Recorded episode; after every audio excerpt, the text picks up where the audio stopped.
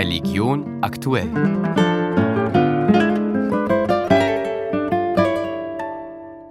Morgen also soll Alexei Nawalny beigesetzt werden auf einem Friedhof in einem Außenbezirk Moskaus.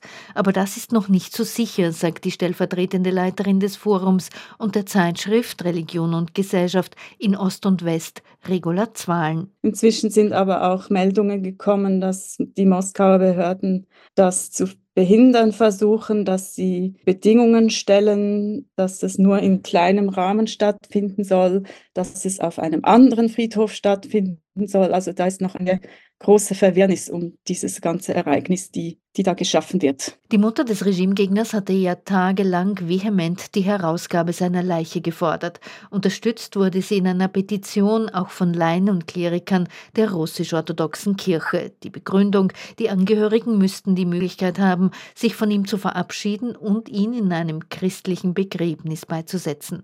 Was auf den ersten Blick erstaunt hat, steht doch die Kirche unverbrüchlich zu Präsident Wladimir Putin.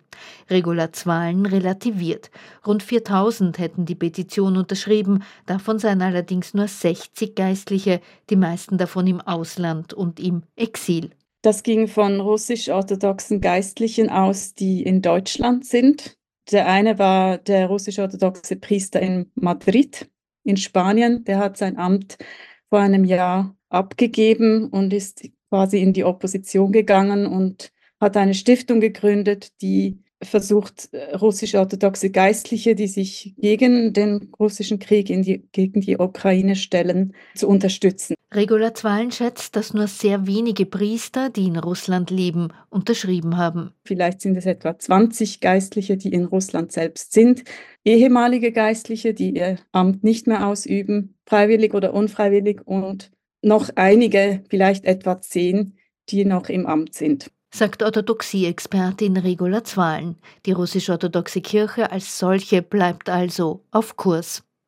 Die Synode des Ökumenischen Patriarchats von Konstantinopel hat den Moskauer Erzpriester Alexei Ominski rehabilitiert. Ihm war von einem Moskauer Kirchengericht im Jänner die Priesterwürde aberkannt worden, weil er ein Gegner des russischen Angriffs auf die Ukraine ist.